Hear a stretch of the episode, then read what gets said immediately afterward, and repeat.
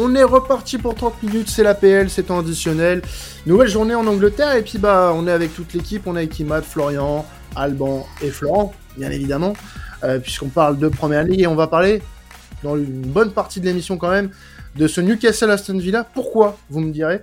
Bah parce que bah, du côté d'Aston Villa, il y a de l'actu. Il y a de l'actu, et quoi comme actu? Un nouvel entraîneur, c'est Unai Emery qui vient du de Villarreal, euh, remplacer Steven Gerrard, qu'on avait déjà... On, on l'avait... Alors, quand on avait enregistré l'émission, on l'avait déjà un peu euh, repéré. Et une heure plus tard, qu'est-ce qui se passe? Avant que l'émission sorte, bien sûr, Gerrard est viré. Et Emery, du coup, le remplace. Donc, on, on, en parlera un petit peu après. D'abord, parlons un petit peu de Newcastle, Florent. Oui, parlons de Newcastle. Déjà, parlons de pourquoi ce match est important pour Newcastle, puisque donc on consacre beaucoup de temps à ce match, mais puisqu'il faut savoir qu'il y a une légère rivalité aujourd'hui entre Newcastle et Villa. Euh, et pour cause, en fait, donc quand Newcastle est descendu euh, en Championship, les supporters de Villa se sont copieusement moqués de Newcastle. et depuis, il y a une rivalité donc plutôt du côté des supporters des Magpies qui veulent à chaque fois mettre une branlée à Villa pour se venger de ce message qui n'est pas du tout passé. C'est pour ça que ce match-là est assez important dans le nord d'Angleterre et qu'il mérite un peu d'importance. Du côté euh, sinon sportif, on peut parler donc de Newcastle qui a été honnêtement très excellent contre Tottenham. On parlait du pressing parfait qu'il faisait il y a deux semaines et il est temps de parler aujourd'hui de la seconde arme de Newcastle aujourd'hui, ce sont les passes longues. Parce que Tottenham, qui jouait un bloc très très bas, euh, ne laissait pas beaucoup de place à Newcastle pour, euh, on va dire, euh, développer son jeu. Et qu'a fait Eddie Howe, ce génie d'Eddie Howe? Il a décidé en fait de faire circuler le ballon jusqu'aux défenseurs centraux pour faire monter le bloc de Tottenham et laisser Fabian Cher mettre des longs ballons derrière dans la défense avec ce bloc qui remonté de Tottenham. Ça a marché de nombreuses fois. Ça posé beaucoup de problèmes à Tottenham, puisque aussi les courses dans la profondeur étaient parfaitement calibrées. Et il faut rendre hommage justement à, Eddie Howe et aux joueurs de Tottenham qui ont vraiment mis cette technique en place qui est assez euh, efficace contre les blocs bas, ce qui montre une certaine adaptabilité de Newcastle contre tout type d'équipe et qui montre aussi la maturité, la maturité qu'elle commence à avoir. Donc euh, c'est pour ça que je voulais parler avec vous de ça, cette arme qui pourrait être utile face à Aston Villa, qui devrait jouer bas euh, à Newcastle, face à dans un St James Park qui est toujours compliqué pour se déplacer. Et euh, donc sur ce match, je vous inviterai à suivre le déplacement donc, des attaquants et des passes de Fabian Char qui sont très intéressantes. Alors là, on a bien parlé, enfin tu as bien surtout euh, exposé tout ce qui va se passer pour Newcastle ce, ce week-end et, et voilà les, les, joueurs à suivre côté Magpies. mais voilà, on va parler un petit peu d'Emery et, et, et je crois alors peut-être, peut-être que je me trompe, euh, que c'est l'heure de, l'envolée lyrique de notre monsieur Première Ligue. Exactement. Alors laissez-moi vous conter une histoire, messieurs, l'histoire de Miguel Almiron. La saison passée, pour vous montrer à quel point le football peut être cruel, alors que City célébrait son titre, un certain Jack Grealish a commencé à se moquer allègrement d'Almiron en disant que Riyad Mahrez jouait comme Almiron lors de, euh, lors de la célébration en disant qu'il était mauvais. Que pouvait faire Miguel Almiron? Est-ce qu'il s'est laissé abattre par cette euh, moquerie?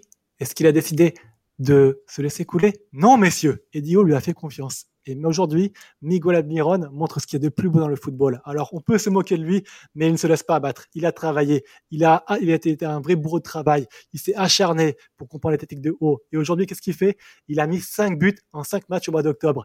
Miguel Almiron porte l'attaque de Newcastle, il porte le football anglais, il porte la première ligue, il porte le beau jeu et il porte l'abnégation, messieurs. Alors, je voulais juste dire aujourd'hui, merci, Miguel Almiron. Merci d'être toi. Merci d'avoir montré que une moquerie ne te laisse pas abattre et de montrer à tous ces enfants qui regardent la première ligue, qui regardent le football, qui veulent devenir pro, qu'on pourra peut-être se moquer de un jour, mais on s'en fout puisque ce qui compte, c'est le talent, l'abnégation, l'intelligence et la beauté du travail dont tu as fait preuve qui t'ont mené jusque-là, Miguel.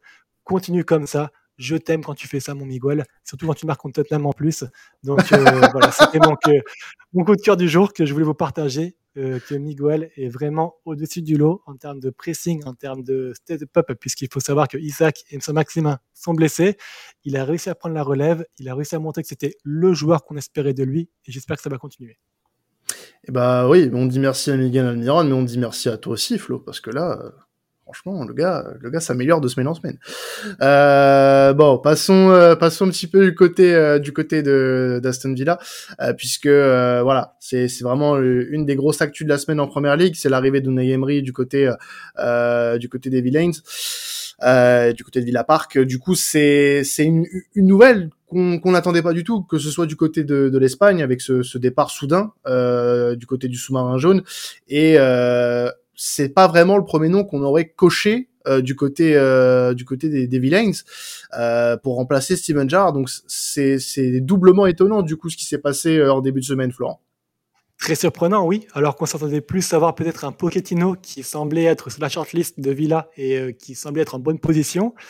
Tout le monde nous a pris à contre-prêt avec l'arrivée de Emery. Donc on revient sur le podcast Liga si vous souhaitez l'écouter sur les raisons du départ de Emery de Villarreal.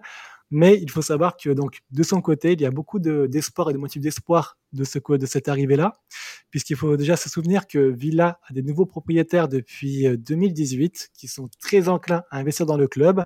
Le stade va être amélioré pour atteindre les 50 000 places d'une part. Le centre de formation va être renforcé. Il y a une vraie volonté d'investir sur le marché des transferts dès cet hiver. Le groupe de Villa n'est pas aussi euh, mauvais qu'on pouvait laisser paraître. Je vous rappelle que même s'il y a un très mauvais début de saison qui pouvait être en partie expliqué par le fait que les joueurs ont lâché Gérard, ils ont gagné 4-0 le week-end dernier contre un Brentford. Donc ça montre aussi le potentiel que cette équipe a et euh, à quel point donc le mariage entre Emery et cette équipe pourrait très vite prendre et pourrait euh, pousser Villa dans une place sur laquelle on les attendait plus, c'est-à-dire en première partie du tableau. Il y a quand même le risque que ça ne prenne pas. Il y a le risque que Villa puisse être relégué. Ce n'est pas aussi à exclure. Donc, le débat que je voulais apporter avec vous, messieurs, c'est que pensez-vous de ce choix de Emery de venir à Villa et que pensez-vous du choix de Villa de recruter Emery? Est-ce que ça peut être un bon mariage ou est-ce que ça peut tourner au fiasco? Pour moi, euh, le choix est bon de la part de Villa, ça c'est sûr. Après, le choix de Unai Emery, euh, c'est assez difficile à dire, je trouve. Euh, on peut pas dire noir ou blanc. En fait, je trouve que effectivement sportivement, ça peut ça peut surprendre, même si euh, c'est vrai qu'à Villa, il y a voilà, il y a, il y a de l'argent, il y a du, il y a du, je pense qu'il y a la possibilité de de faire quelque chose de cohérent. Surtout qu'il y a quand même des joueurs qui sont plutôt très très intéressants dans cette équipe. Euh, par contre, je voulais juste revenir là-dessus. Je trouve que c'est bien que Emery euh, soit parti entre guillemets. Je trouve que on dit toujours que les que les coachs sont sur un siège éjectable et le fait que voilà un coach euh, puisse choisir euh, quand il part et où il va, je trouve que pour le coup c'est une bonne chose. Alors euh, ça forcément pour Villarreal c'est un peu embêtant même s'ils ont vite rebondi. Mais voilà, je trouve que c'est vraiment une bonne chose de voir un entraîneur avoir son destin entre ses mains. et voilà, je voulais juste dire ça.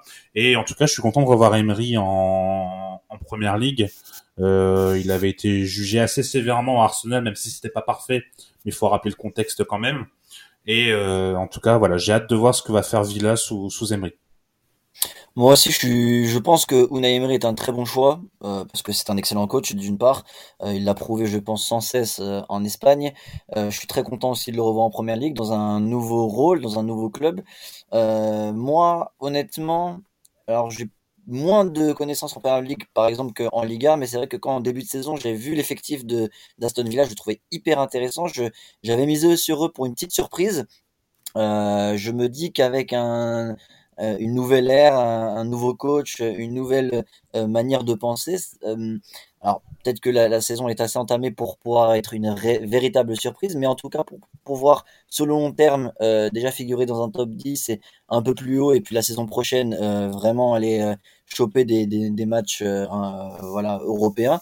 Je me dis pourquoi pas avec Unai Emery, ça peut être le coach justement qui va les, les, les amener vers cet endroit-là en tout cas. Ouais, moi je suis, je suis assez d'accord avec ce qui a été dit. Je suis content pour euh, pour Emery. Euh, je pense qu'il fait un bon choix, euh, d'une part personnel parce que voilà, comme Florent l'a souligné, c'était un véritable souhait déjà de sa part de revenir en, en, première ligue. Donc déjà, il va retrouver un championnat dans lequel il se sent bien et dans lequel il a la possibilité de, de s'épanouir. Et moi, je suis content aussi que euh, il arrive en première ligue, mais pas dans dans un top club, sans manquer de respect à, à Aston Villa.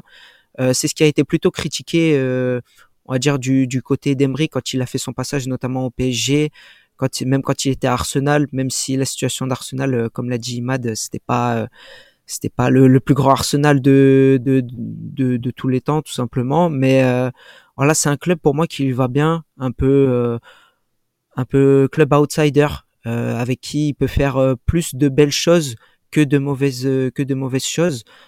Concrètement, ce que je veux traduire par par ces propos, c'est que si Aston Villa en fin de saison ils finissent 9e, 10e, moi personnellement ça va pas spécialement me, me, choquer. Par contre, si on voit un Aston Villa qui arrive à, à aller euh, titiller un peu euh, euh, sur les quatre premières places ou accrocher une place en compétition européenne en, fin de saison, pour moi il aura il, il, aura réussi son, son, son parcours. Après, pour moi globalement c'est plutôt un bon choix. même si je pense que du côté de Villarreal, il y en a peut-être certains qui peuvent encore le prendre de manière euh, négative. Et juste pour euh, finir, euh, pour conclure un peu ce que vous avez dit, le gros défi pour moi d'Emery sur cette première partie de saison avant le mercato, ça va être de trouver des ailiers.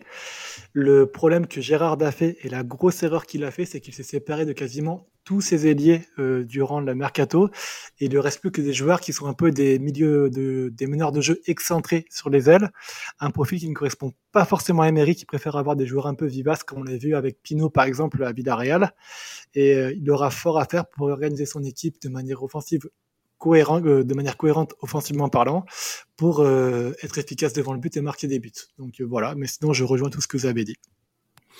Écoutez, je pense qu'on a fait le, tour hein, sur le sur le sujet sur le sujet Emery. tu voulais peut-être ajouter quelque chose par rapport à, à Villa, Florent, ou le tour a été fait? Le tour a été fait sur Village, je pense, oui. Le tour a été fait. Bah écoutez, on va euh, passer à, l'autre affiche. Je pense qu'on a qu'on a plus rien à dire dessus. Passons du côté de Brighton qui va recevoir Chelsea. Euh, on peut appeler ça le Graham Potterico, euh, puisque c'est le retour de Graham Potter du côté de Brighton. Euh, un retour qui, bah voilà, va, va procurer quelques émotions du côté des Seagulls. Oui, je pense qu'à mon avis, on aura de très belles images de la part des supporters qui n'auront pas oublié ce qu'a fait Potter à Brighton et euh, qui devraient aussi signer donc du coup un, match assez sympathique en tout cas. Côté Brighton, donc euh, je voulais vous parler un peu de l'arrivée de De Zerbi qui est un peu difficile. Hein. De Zerbi n'a fait que deux points en 15 possibles sur le dernier match. Le contenu reste néanmoins intéressant.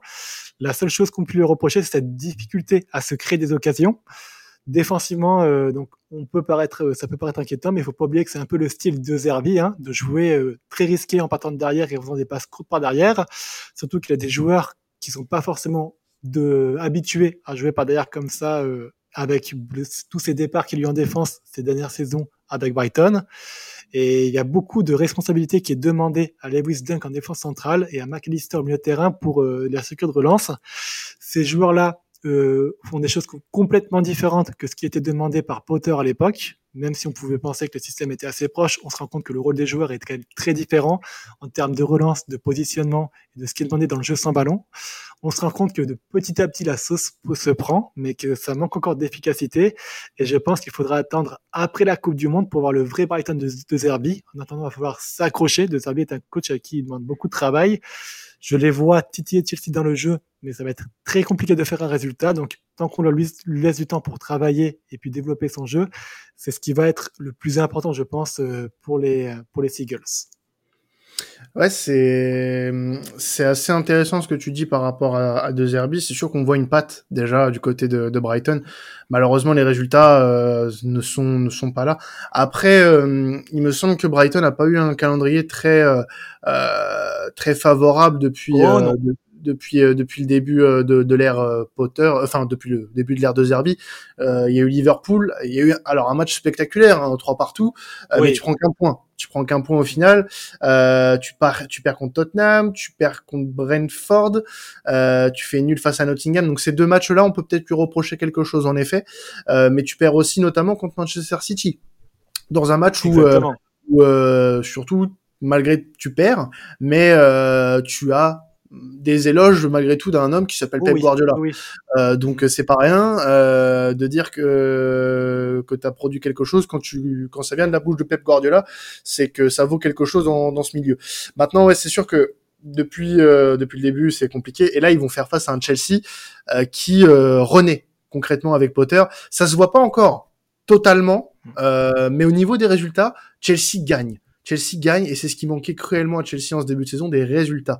Et là, pour le moment, Chelsea fait le boulot. qualification en Ligue des Champions pour les pour les huitièmes de finale. depuis que Potter est arrivé, il y a zéro défaite. des résultats qui auraient pu être un peu mieux, notamment face à United et, Brentford en, en, Première Ligue, où là, je trouve qu'il s'est un peu raté. Mais euh, voilà, c'est un temps d'ajustement aussi. Euh, euh, c'est un peu le parallèle qu'on peut faire avec De Zerbi du côté de Brighton. Mais je pense vraiment que cette équipe, elle, elle va aller mieux de semaine en semaine et qu'un léger ajustement au niveau du mercato hivernal va vraiment les aider sur la deuxième partie de saison et commencer vraiment le l'Air Potter sous de très belles auspices. Ce qui est fou avec Chelsea, je trouve, de Potter, c'est que les joueurs en forme, c'est pas du tout les joueurs qu'on voyait euh, sous, non, Pas du tout. C'est incroyable. Genre, bah, j'ai regardé Chelsea euh, United et euh, le match de Chelsea avant, je sais plus contre qui c'était. Bref, par exemple, un, on avait parlé la semaine dernière, mais un Mason Mount euh, incroyable, euh, Kepa qui est gardien numéro 1. Euh, enfin, Loftus-Cheek, franchement, je commence à avoir des doutes sur lui, qui est très bon. C'est, je trouve ça vraiment incroyable comment l'équipe est complètement métamorphosée. C'est, je trouve ça fou. Et euh, en tout cas, pour l'instant, Potter, oui, effectivement, j'ai du mal à comprendre encore un peu collectivement ce que c'est Chelsea actuellement, mais euh, c'est effectivement, il y a des résultats pour l'instant, donc euh, c'est bien, ça marche. Après, attention, dans le jeu, c'est pas encore ça il faut trouver quelque chose, il faut trouver un, un, mhm. un équilibre, il faut trouver euh, aussi euh, voilà ce qui ne va pas dans, dans, dans cet effectif parce qu'il y a encore des points sur lesquels euh, Chelsea a, a, beaucoup de mal, notamment au niveau de la finition. on l'a vu face à face à Salzbourg en, en, Ligue des Champions, Chelsea peut mener 3-4-0 à la mi-temps, ça, ça aurait choqué personne et bah tu vois Aubameyang, tu vois euh, euh, je sais plus qui rate Thiago Silva je crois sur un gros arrêt du, du gardien de Salzbourg. Donc il y a encore ce problème de finition, tu as des joueurs qui se réveillent enfin, tu as parlé de Mount, moi j'ai envie aussi de parler d'Avertz qui commence un peu à, à, sortir la tête de l'eau. Moi j'attends plus aussi d'un homme comme Armando Broja euh, qui a peut-être pas encore beaucoup de temps de jeu mais qui sur le peu de temps de jeu qu'il a se montre un peu mais manque aussi de ce de cet instinct de tueur devant le but si tu chopes ça, je pense qu'Armando Broja peut devenir un homme assez important pour Chelsea, euh, du moins dans dans la rotation de Chelsea. Peut-être pas en tant que titulaire, mais dans la rotation de Chelsea, ça peut être quelqu'un d'important pour des sorties de banc, pour des fins de match, euh, pour tuer l'adversaire. Donc ça peut être intéressant et j'ai hâte de voir ce que va donner Chelsea sur les prochaines semaines en tout cas. Exactement, ce que bah, très bon résumé de Chelsea, les gars. Pour compléter un peu, j'ai envie de dire aussi que Potter n'est pas encore complètement au fait avec ses joueurs. On voit qu'il fait beaucoup, beaucoup de changements encore à la mi-temps, ce qui montre que les plans de jeu qu'il prévoit et euh, ce qu'il voit pour ses joueurs n'est pas encore adapté à ce qu'il demande lui. Donc on est sur un entraîneur qui est encore en phase de connaissance avec son groupe et euh, qui, je doute, je, je n'ai aucun doute, va beaucoup progresser durant la Coupe du Monde. Il ne faut pas oublier qu'il arrive à un moment où, euh, à l'aube d'un mois d'octobre, où il y a des matchs tous les trois jours sans cesse. Pour apprendre à connaître un groupe, c'est vraiment très compliqué et euh, il s'en sort admirablement bien. comme a dit Quentin, en neuf matchs, il n'a pas perdu un seul match. il y a des, bien sûr des approximations dans le jeu et en phase offensive où je pense que Aubameyang va vite devenir un boulet euh, pour, euh, pour, pour, Potter. Mais dans tous les cas, il y a des choses encourageantes et euh, cette équipe de Chelsea, elle va faire de plus en plus mal et ce que fait Potter est très louable, oui. Ouais, sur ce qui est, ce qui est intéressant sur, sur ce week-end, c'est bah, du coup voilà l'aspect des, des, deux coachs, que ce soit de Zerbi ou, ou Potter. On, on, on, voit la, la différence, même si, enfin, ce que je veux dire par là, c'est en gros, euh, de Zerbi, il faut qu'il apprenne à connaître son effectif plus un nouveau championnat. Potter, lui, il a plus euh, la notion de vraiment bien connaître son, son effectif, d'où euh, les, les différents changements, les nombreuses recherches de différentes solutions, tout ça. Mais c'est là où la différence se, se, joue. Et, et, je pense que mine de rien sur le sur le, le match de, de ce week-end et le, le résultat, ça va avoir son son, son impact. Euh, je vois Chelsea voilà gagner ce week-end pas pas avec euh, la manière euh, absolue. Euh, Brighton va pouvoir les mettre en, difficulté, mais la différence de connaissance de, de la première ligue, pour moi, va être un, un réel avantage pour pour Potter dans son approche du, du match de, de ce week-end. Alors un match qui va aussi concerner un joueur de Chelsea puisque c'est un ancien joueur de Brighton. Il a été recruté par Thomas Tuchel l'été dernier, c'est Cucurella, qui affiche pas forcément la plus grande forme de sa carrière. Euh, il a joué, alors depuis l'arrivée de Graham Potter, qui le connaît bien hein, pourtant, euh, il a joué qu'un seul match en entier, c'était contre le Milan AC en Ligue des Champions. Euh, Chilwell lui semble être préféré dans, dans ce couloir gauche en tant que piston. Euh, on, on l'a vu euh, très souvent euh, aligner aussi Cucurella euh, en, axe gauche, euh, en, en, sortie de banc notamment parfois. du coup, tu voulais qu'on parle un petit peu de, de lui. Exactement. Donc, pour rebondir aussi un peu sur ce qu'a dit Flo, qui est très juste, c'est que il y a des joueurs pour qui ça marche très bien alors qu'on l'attendait pas comme Kepa ou Loftus-Cheek, mais Kukureya, on pensait que ça allait très bien marcher puisqu'il arrive dans un nouveau club avec un entraîneur qu'il connaît très très bien et au final on se rend compte que ça ne marche pas forcément. C'est un joueur qui, euh, qui est assez handicapé par le jeu de Chelsea aujourd'hui. Euh, qui n'est pas efficace et qui est justement bah, concurrencé par un Chilwell qui est beaucoup plus en place. Donc euh, est-ce que vous pensez qu'il aura les ressources pour s'imposer à Chelsea ou est-ce qu'il va être condamné à être la doublure de Chilwell et à ne pas s'imposer dans cette nouvelle équipe? Bah, en début de saison, je t'aurais dit non. Euh, mais euh, c'est vrai que, que Chili revient plutôt bien hein. euh, après sa blessure la, la saison passée. Euh, moi, je suis, assez satisfait de ses sorties depuis, depuis l'arrivée de Potter. Euh, maintenant, pour Cucurella, c'est sûr que bah là, pour le moment, lui, la concurrence, ça joue pas pour lui. Euh, il peut se reconvertir dans un rôle de central gauche parce que je trouve que Chelsea, pour le moment, est peut-être encore un peu trop dépourvu sur euh, euh sur ce poste-là euh, en tant que en, en, défense centrale. Mais là aussi, il part pas forcément avec de l'avance, donc. Euh, à, à, voir, mais je pense que Cucurella, si Chilwell confirme sa forme du moment, ça va être compliqué pour lui. Moi, je vais être dur, mais je pense qu'il peut que se contenter d'être doublure de Chilwell, ou alors être euh, le titulaire dans des matchs où il faut jouer en contre. Euh, parce que Cucurella, euh, par exemple, euh, enfin, dis-moi si je me trompe, Imad, mais il me semble qu'Aretafe jouait milieu gauche, donc beaucoup plus offensif. Donc c'est ah, vrai ça. que le, donc le voir défenseur central gauche, j'avoue que moi ça me surprend, je suis pas très convaincu. donc ouais, non, moi j'ai Cucurella pour l'instant, ouais, j'ai. Pourtant effectivement c'est c'est enfin, bah, euh, Potter le connaît parfaitement. Mais euh, bon après Chilwell est bon et puis Chilwell faut pas oublier qu'avant sa blessure c'était quasiment un des meilleurs à son poste. C'est ça. Euh, donc ouais malheureusement c'était peut-être pas prévu que Chilwell revienne aussi bien et clairement là il fait il fait vraiment il est vraiment très bon Chilwell. Oui, Cucurella, effectivement, à Barça, il était défenseur gauche de formation, euh, mais il a un profil assez offensif, un peu comme Jordi Alba, euh, où il est très très bon. Euh, donc voilà, vraiment un, pur piston où il monte, est très bon offensivement, assez technique. Et donc, en fait, à Chelsea, il a les capacités totales, enfin, il a vraiment les capacités pour s'imposer à Chelsea et être un, comment dire, être un élément important de du 11 de départ. Mais le problème, comme vous l'avez tous dit, c'est que Chilwell revient bien, c'est que Chilwell a un top niveau et, enfin un des meilleurs à son poste en, première ligue.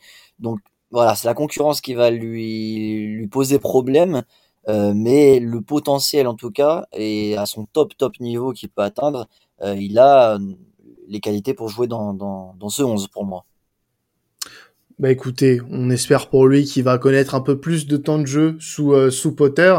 Euh, passons à une autre rencontre puisqu'on a Arsenal qui va recevoir Nottingham dans un match euh, où les Gunners vont devoir euh, un peu se remettre de ce qui s'est passé euh, ce jeudi en Europa League. Désolé Flo. et, pour, pas et pas que, parce que oui, il y a eu un, un match nul en, en PL face à Southampton. Un match assez décevant au final pour les, pour les Gunners. Comment, comment on voit les choses? Eh ben, on retrouve un peu notre arsenal qu'on connaissait la saison passée, qui est capable du meilleur comme du pire. Et là, on se rapproche de plus en plus du pire. Euh, L'inquiétude qui se passe, c'est que déjà contre Leeds, il y a deux semaines, euh, on a vu un Arsenal qui était mis très très en difficulté dans le jeu, mais qui a quand même gagné. Bis repetita, bis repetita contre Southampton, où Arsenal a vraiment fait une excellente première mi-temps, mais a fini par euh, encaisser le nul suite à une seconde mi-temps catastrophique. Et on a encore vécu la même chose aujourd'hui contre le, le, PSV Eindhoven, donc euh, ce jeudi en Europa League, où au terme d'une défaite 2-0, on a vu un Arsenal assez dominateur en début de match qui s'est créé les meilleures occasions et qui a eu plus d'expected goals que, que, le PSV Eindhoven, mais qui au final s'impose puisqu'ils sont dans, dans, leur incapacité de, marquer des buts dans leur momentum et d'offrir des buts derrière à l'adversaire. Donc euh, ce qui fait peur côté Arsenal, c'est plusieurs choses, comme je le disais. C'est la première, c'est que les joueurs semblent aussi très fatigués. Contre Southampton, on a vu une équipe qui l'a complètement lâché physiquement le match, passé l'heure de jeu. La deuxième chose, c'est que c'est une équipe qui a eu beaucoup de mal à tuer le match dans ses momentum, avec en plus des solutions sorties de banc qui sont pas du tout satisfaisante. Un Nketia aujourd'hui n'est pas au niveau. Un Lokonga au milieu de terrain n'est pas au niveau. Et on a l'impression que Arsenal doit compter seulement sur son 11 titulaires qui enchaînent, qui enchaînent, qui enchaînent et qui, se fatigue beaucoup. Donc euh, ces deux facteurs pourraient vraiment conditionner les matchs à venir pour Ateta avant la Coupe du Monde. On sent que cette trêve est attendue impatiemment du côté Gunners, mais euh, il va falloir que les remplaçants step up un peu leur niveau en sortie de banc et que Gabriel Jesus arrive à être efficace devant le but pour ne pas euh, euh, avoir des déconvenus contre Nottingham, qui reste une équipe très accrocheuse malgré les résultats et qui pourrait poser beaucoup de problèmes à Arsenal avant un gros déplacement contre Chelsea la semaine prochaine. Alors justement, tu parlais de profondeur de banc, j'en profite, on a encore un peu de temps euh, pour parler d'Arsenal. Euh, le Sun relater euh, une, belle enveloppe hein, pour euh, cet hiver euh, pour le recrutement pour Michael Arteta. On parle d'une enveloppe de 58 millions d'euros. tu parlais de profondeur. Le, la priorité pour toi cet hiver, c'est de recruter où? Parce que moi, j'ai posé cette question sur Twitter notamment. on m'a parlé de défenseur droit, on m'a parlé de milieu de terrain, on m'a parlé de beaucoup de choses. J'aurais aimé avoir ton, ton avis sur, sur cette émission. pour toi, Arsenal doit recruter où en priorité et à quel prix surtout? La priorité absolue reste la doublure à Partey, puisqu'on voit aujourd'hui que dès que Partey est euh, blessé ou ne joue pas, l'équipe d'Arsenal euh, subit une baisse de niveau monumentale. Tout le système de, Arteta repose sur Partey aujourd'hui. Et quand il n'est pas là, euh, sa doublure aujourd'hui, c'est Sambi Okonga, qui est très très moyen, donc très doué avec le ballon, mais avec un jeu sans ballon absolument dépourvu d'intelligence malheureusement. On l'a vu d'ailleurs encore aujourd'hui contre le PSV, où le premier but est pour sa pomme à cause d'un très mauvais placement. Donc euh, là où il faudra recruter aujourd'hui, ça sera un 6 qui, puis, euh, qui puisse euh, remplacer Partey et soulager un peu cette équipe. Puisque aujourd'hui, si Partey se blesse, c'est la fin de saison pour Arsenal à mon avis. C'est là que la, la, la, solution doit se poser. Et puis après, je dirais qu'il faudrait un ailier aussi euh, à recruter, sauf que 58 millions d'euros, ce n'est pas assez sur le marché actuel pour recruter un ailier et un milieu. Donc d'abord que Arsenal recrute un milieu qui puisse concurrencer et remplacer Partey, et puis après on verra ce qu'on fera sur le reste de l'argent. S'il y a assez pour un ailier, ça me semble être prioritaire, puisqu'aujourd'hui, Saka, Martinelli enchaînent beaucoup. Smith reviendra de blessure et c'est pas suffisant pour assurer une rotation, pour gagner l'Europa League et euh, se qualifier pour le top 4. Bah écoute, on... Ouais, vas-y Flo, excuse-moi, je t'avais pas vu. Pas de souci. Et euh, Nelson est revenu de blessure ou pas? Alors Nelson revient de blessure, mais il ne semble pas du tout être dans les plans d'Arteta. Tu l'as vu, il n'a pas encore joué euh, bah contre le PSV aujourd'hui. Et euh, j'ai l'impression que donc c'est malheureusement un joueur qui va être amené à partir soit cet hiver, soit cet été, mais il n'entre absolument pas dans les plans d'Arteta. Ouais, c'est dommage parce que au Feyenoord, je trouvais qu'il était plutôt intéressant. Je m'attendais à ce qu'il ait un peu de temps de jeu.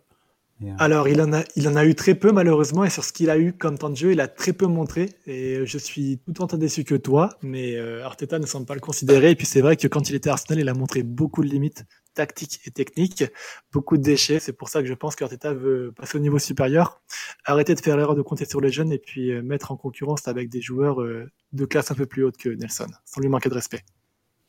Euh, j'ai une petite question pour toi, euh, Florent. Si, euh, alors là, c'est une projection un petit peu plus, un petit peu plus longue, mais si le, le mercato d'hiver ne se passe pas, on va dire de la meilleure des manières, à savoir dans ton esprit ne pas avoir de doublure de, de parté, est-ce que tu serais bah, justement peut-être partisan de, de, se concentrer exclusivement sur le, le, championnat et peut-être de, de laisser l'Europa League ou pour toi tu, sens qu'il y a quand même la capacité de, euh, faire très très bonne figure sur euh, sur les deux tableaux sachant que en ce moment tu, ressens voilà vraiment c'est passer l'heure de jeu comme tu l'as dit une vraie euh, coupure physique on sent que ça commence à, tirer pour certains joueurs eh bien, je pense que si on n'arrive pas à recruter au milieu de terrain, il faudra faire des choix. Alors, il y aura bien sûr Elneny qui va revenir de blessure sur la seconde partie de saison et qui devrait faire du bien. Mais dans tous les cas, euh, j'ai l'impression, en fait, ce qui me fait peur aujourd'hui, c'est que Arteta semble incapable de faire des choix. On l'a vu contre le PSV, il a commencé à faire rentrer euh, beaucoup de joueurs titulaires sur la, sur la seconde partie du match, alors que c'était vraiment typiquement le match qu'on pouvait laisser passer et perdre sans aucun problème, puisque la première place d'Arsenal est toujours euh, confortablement euh, installés dans ce groupe-là et qu'ils reçoivent Zurich, un, un, club très très modeste sur la dernière journée. Donc, euh, ce qui me fait peur sur cette, euh, sur le cas de non recrutement de terrain, c'est que Arteta n'arrive pas à gérer l'effectif correctement et qu'à force de jouer de, de, vouloir jouer de partout sur tous les tableaux, il perd de, de vue ses deux objectifs, euh, que ce soit l'Europa League ou le championnat. On verra bien. Il y a beaucoup d'inconnus qui vont arriver aussi avec la Coupe du Monde sur euh, dans quel état de forme vont revenir justement les, joueurs comme Partey qui vont être très sollicités. Mais oui, un mauvais mercato pourrait laisser place à beaucoup de pessimisme côté Arsenal. Eh ben en tout cas, on va se quitter là-dessus pour la première ligue. Merci messieurs et merci à vous de nous avoir suivis euh, pour ce nouvel épisode PL. On peut toujours nous retrouver, bah oui, parce qu'il y a encore euh, 3 fois 30 minutes, euh, trois autres cartons de 30 minutes avec la Serie A, la Bundesliga et, et la Liga euh, pour votre plus grand bonheur. Et puis bah, vous pouvez continuer à nous suivre sur vos plateformes préférées, sur nos réseaux également euh, pour suivre l'actu de l'émission. Et puis également vous abonner à la chaîne de YouTube, euh, la chaîne de YouTube, bien sûr, la chaîne de Sports Content sur YouTube euh, avec la petite cloche pour ne rater aucun podcast de euh, de la plus grande manufacture de podcasts en France. Euh, sur ce, on vous laisse. Vous souhaite un très grand week-end de foot. C'était TA. Bah bonsoir tout le monde et à la semaine prochaine.